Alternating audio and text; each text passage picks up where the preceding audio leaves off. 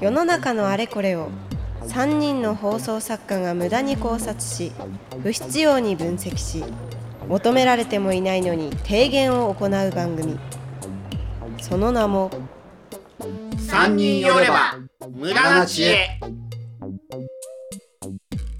えー放送作家であり今日は作家の藤井聖堂ですお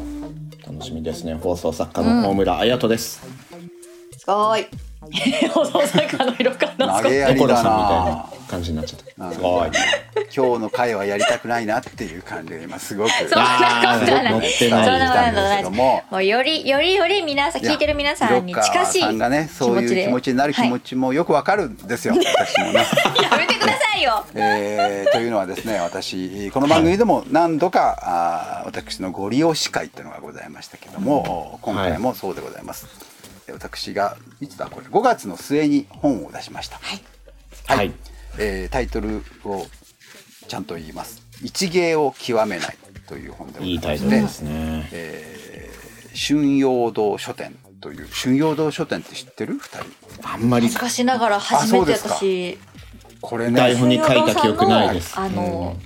本は初めてです。春陽堂、まあ、春の太陽のようですね、春陽堂書店ってこれは、うん、と昔ねよくその時代小説の文庫とかを出してて、へうん、と僕より、うん、と僕の子供の頃例えば江戸川乱歩をこの文庫で読んだって人が随分いてはえ。いへで僕はその電気時代小説みたいのいっぱいよ読んでだからそういうなんかちょっとまあ古い出版社なんだろうなと思ってたんですけどもまあ古いも古い明治11年あーすえごいそんなに長い歴超史老があ舗るんですね。で19世紀あのー写真を見ると夏目漱石に小説を書かせたとか、い島崎へえ藤すごい村と。かうんなんか要するに明治の文豪たちに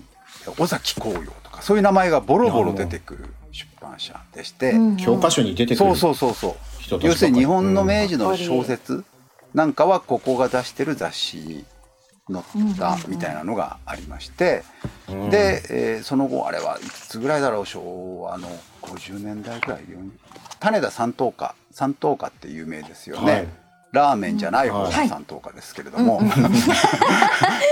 まっすぐな道でそう寂そしうい道そう路三等家をこうブームを作ったのがこの出版社なんですって、えー、すごい、全然すっなかったごい歴史があってでも一時ね、はあいんまり本を出してなかったんですようん、なんかちょっなるほとど休業ではないんですけど、まあ、活動がちょっとおとなしかった時期があって私ももうやめてんのかなと思ってたのずっと見かけないから、はでたまたまなんかまた始めたみたいな感じででたまたま知り合いがあって、えーこっから出すことになったんで、えー夏目漱石に並んだと言ってもいいかなと 本当ですね今のお話の流れが捉完え方璧に次第ですね。本当いろ いろちょっと休んでた期間もあってもそうそうそうそうそうなんです写真にはポジティブはい一緒ですよ、うん、残りますよ、で「一芸を極めない」という本を、おーまあエッセイ集みたいなもんなんですけれども、おー出しましたんで、えー私の本は売れないで有名なんでぜひお二方にどうやればこれを多くの方にえー知っていただくか読んでいただくかという知恵を拝借したいというのが今回でございます。せんななるんほどだ宣伝かよみたいなふうにお思う方いるかもしれないですけど、違うんですよ宣伝するための会議が今から行われるっていうことで、そうですね。そうそうそうでこれ宣伝してもらおうと思ってそこを覗き聞いている、はい、宣伝してもらおうと思って中に大村さんの名前も入れました。そうなんですよねすごいはい、驚きましたよなるほどこういすごうい出方をするのかというね、色川さんの入れどころがなかったんですよなんかいやね。いいんですよ。私あの一般的な人なのいやいやいやいでや私は。まさにこの無駄知恵で話したことそうがそうそう本の中エピソードでそうそうそう出てきたのでねうんでねこれはあのーまあ私の本はこれもともとは、えっとウェブに連載してたコラムなんですけれどもはいはい。私が経験したことを書いてるからどうしても芸能とか放送とか出版とかの内容なんですよ。だけどまあ、はい別に芸能ゴシップ本ではないんでねそこからこう得たいろんなことを書いてるんですけども、どうしてもやっぱ出版社ってこれ帯見ても分かりますね帯にタレントの名前を並べたがるんですよ。出版社ってね、そういう気持ちは分かります私もそこに寄りかかって本を出してるからまあそれは別にねあの帯っていうのはね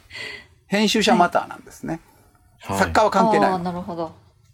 ご本人は関係ない表紙タイトルまでは作家が関係あるけれども、帯は何を書こうと編集者が、まあ、売るためにつけてるものですからね、うんまあそうですよね。でどうしてもタレント名を並べたがっていいですねで、まあ、それはそれはいいんですけれどもどうしてもこう芸能本として見られてしまうのが嫌だなと嫌だなってこともないな軽く見られるのは損をしてるなと思って昔からね。うんでえー世の中はこうビジネス本と自己啓発本しか売れないという噂を聞きまして、はいビジネス本に見せかけて私の本を売るという戦略がこの本でございます。はいで章立てが ねなんかあの新人とかリスクとか,、なんか企画とかもっともらしいこと書いてますけども、まあ中身はいつもの私の本でございます。はい、時代とかねいろいろそうそうですねタイトルありますそうですね。昔から私の本を買ってくださる方とかは、あの藤井聖堂の本はいつも本屋さんのどこの棚にあるのか分かりにくいっていうのは毎回違うところにはあるんですけれどもで探すの大変だっていつも愚痴ってるんですけども、今回は自己啓発の棚にあるのを見つけたという方がいらっしゃいます。でもそれはすごいわかりあます。そうですかはい。小難しい横文字がいっぱい並んでるやつを、すっごく難解化したやつだなって思いましたもん。難解化その、あかあ優しくですかえっ、と、あはいはい優しく、あの、わかりやすい、伝わりやすい言葉で書いてくださってるなって、すごい思いました。ああの、実際、いつも思うんですけど、自己啓発本とかって、読んで、なるほどって思うことあんまなく て、ーあもうなんか前も言ってましたね言ってましたねお母さんねうん、なんか結局書いてる人たちのその価値観で書いてるから、でも書いてる人はもう啓発できてるわけじゃないですか。 自己啓発的なその自己啓発したいなって思ってる人たちが読む本を書いてるわけだから、あ書き手としては本ね人はもう書き手としてはね書き手としてはもうもう啓発されちゃった人ねゴールしてるじゃないですか。んだからゴールしてる人が書いてるものって、やっぱりなんか、伝わりにくいというか、いや、それができないから読んでんだよっていうそういうことパかターンとかもあるわけじゃないそでうすだか。ですねいろんなパターンありますけうんうんどそうです全ね然制度さんの本読んだ方が啓発されるわと思いましたよ、自己啓発本としてそうですね確かにその難しい言葉と言っていいのかわかんないですけど、まあカタカナとか新しい、うんうんえー単語をどっかから持ってきたねっていうのいうだけであ言ってることは、なんだろう中谷明宏さんが400冊ぐらい書いてるよう なあの自己啓発本が、 あの中谷さんは異常なペースで自己啓発本自を書く己ん啓ですけど発の読者って同じ本を何度も買うんだよね、うん同じ内容の本をそうですよねうんはいうん今だったら本当西野明宏さんのねそうそうそうそうえープペル的なあのイベントに行って、はいはいはいカリスマホストのローランドさんが、そのは武い道館で西野さんプロデュースのイベントに出た時に、あなたたちはあの同じ本を買って同じようなイベントに行って、同じように、えー何かをやろうって毎回思ってやらないんですよ、ってやらないのを1万人相手に喋ってて、 僕は全部あの僕だったらもうすぐこの場から立ち去ります本当にやる人だったら、みたいなのを素晴らしい、素晴らしい空気あのにしていたセ動ミ画ナなんですけど、ー そうそう。自己啓発セミナーみたいなのもあるじゃないですかイベントとしてね、で、まあ、私の私の知り合いが、まあ、それは業界の人なんですけどもそこに行ってやっぱり自己啓発の本とかを出せば売れるかなと思ってこう見に行って何回か見に行ったら、みんな同じようなこと言ってると人は変われどね、はいうん。うんで、うん何度も来てる方がままさにいらしてね、はいで。あなたなんなんで何回も来てんですかと。この A さんの時もいておほぼ同じようなこと言って B さんの時も同じようなこと言ってって言ったら、みんなが同じこと言うんだからこれが真実じゃないですかって切り返されたらしいです。あなるほどと。うんだな違るうほどことを言おうとしちゃいけないんだね。 あれは。あ。うん。そうですね、違うことを言おうとしたらダメなのとうわあの極端な逆張りのどっちかそなんうですよそねう。だから同じ本を書き続けることに意味があるわけ。うんこれはもう書いたからと思っ同じこと一貫してないてと遠慮しちゃいけないのよね。うんあー買う人は一緒なん何番センチだろうとんいいのよそうそうそう同じことを何度も言ってほしい人たちなんですって、うんへえなるほど。ああ、でも、わかる気がします。で、なんかたまに不安になった時の用の全く逆のことを言ってる本があって、うんで、もうそれって表裏一体で、一体です。 A か A じゃないか、うんくしくもローランドさんが言ってるようなことローランドさんじゃないから、俺か俺以外かみたいですけど、そういうことかでもそういう本しか存在してないから、ああ、なりきれてないな、多こ様性のんていう本。だから売るっていう面で見たら結局、そういうことですよね、まあでも、棚に置かれる目的は達したわけですよ。そうで要すするよに、あそうで棚すねに置くのは書店員さんですから、書店員さんは、これあの、時々ほら、本屋さんで、この、ワゴンから棚に入れる作業を見ることってあるじゃないですか。うんありますねうんで自分の本があるのを、昔一回だけ見たことあるんですよ。ワゴンの中に、あ、僕の本が一冊ある。この書店員さんは、これをどこの棚に置くんだろうって、こう、じーっと見てたんですよそ。れ、したらね面、白そまあ、超有名な作家さんは名前を見てまあわかるじゃないですか。これは例えば小説の棚であるとか、これは実用書の棚であるとかわかるけども、ほとんどの人がそんなに知らないですよね。うんそうするともう署名だけを見て決めるんですよ。中なんか見ないよね。あなのるほ人どたちは。う。ほうほうほうで署名を見てなんかキーワードからあこれは実用書だなとかあこれはエッセイだなとかそういう置き方をするんですよ。へー私の方も多分そうだと思うんで私の名前なんか多分書店員さんは知らないと思うんで「この一芸を極めない」っていうタイトルとこの帯に書いてある、現代の忙しい人々に当てた心に効くビジネスエッセイ」これですよ、これキーワードでビジネスエッセイのとこで実用書に入れる か「心に効く」のところで自己啓発と自か己、啓発に。そうななんだろうねで、悩まないための書処世術とまで書いてあるんで、うんうん。これは啓発じゃないか。みたそういなそうそうそうああ、まあ、そういうことなのよ。まあ、でその目的は達したわけ。これいいな、やっぱり放送作家の処世術だとあまりにもあの範囲が狭すぎて、そうですね放送作家の人にしか読まれないから、放送作家による悩まないための処世術っていう文章はものすごく考えられてますよあね。と人には逃げ場所が必要なのだと思う、人には寄り道も必要なのだこれですよ、の帯で主張がし主張しすぎなんですよ。これこれ前書きに書いてあるんですけどもこれこをれね でこあののこ心こが疲れた人に聞くよういにとねうん。やーそのままでいいんで、いいんだよっていうふうに言ってもらいたそうそうそうそくなる人たちにとってみたら、このワードですよねそうですよね。私はた助けられましたよ、このタイトル に。助かりましたか私は一芸を極めないというか、極められてないタイプの人なんで。でもこれ前でも書よきし前書き私全文公開してるんですよ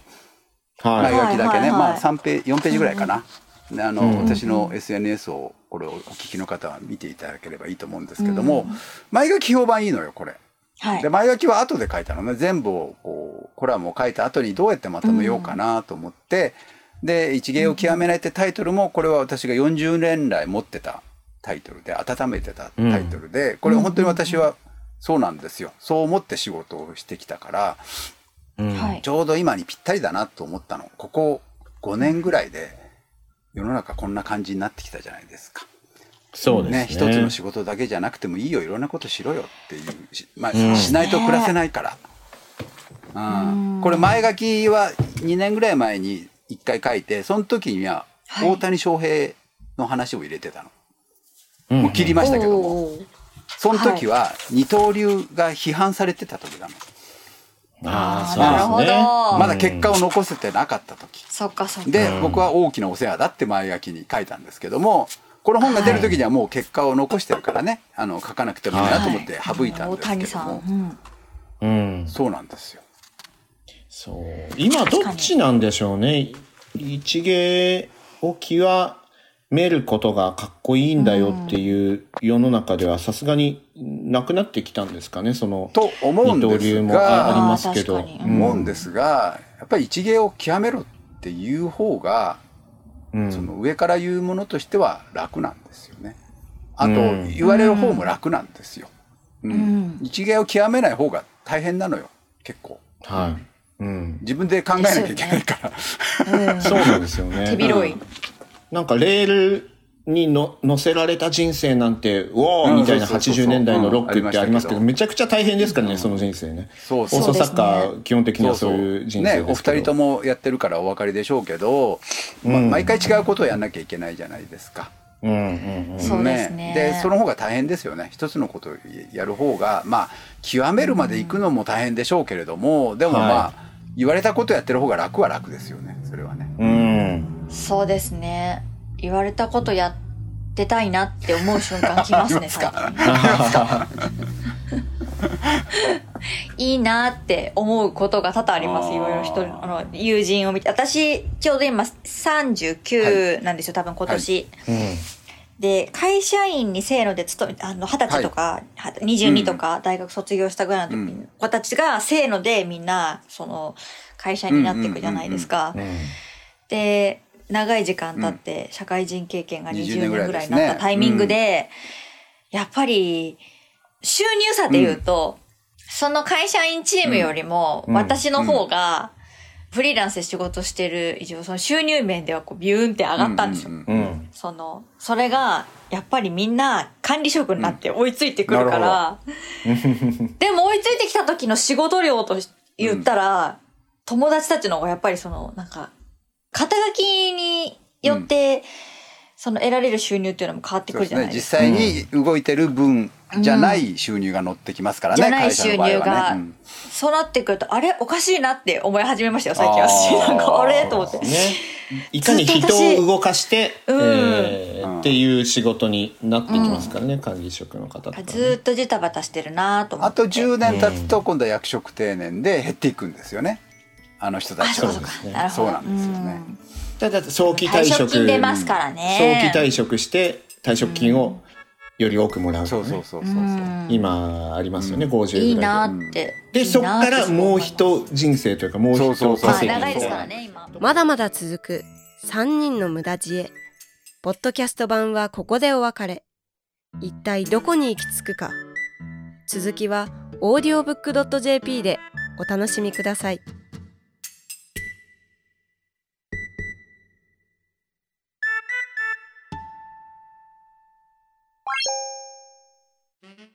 さあさあ寄ってらっしゃい聞いてらっしゃいオーディオブックドット JP ではさまざまなオーディオブックがお聞きいただけますあの話題のビジネス書これを聞けば明日から大金持ちあの人気小説これを聞けば父ちゃん母ちゃん坊ちゃんも物語の主人公さあさあ聞いてらっしゃい試してらっしゃいオーディオブック聞くならオーディオブックドット JP だ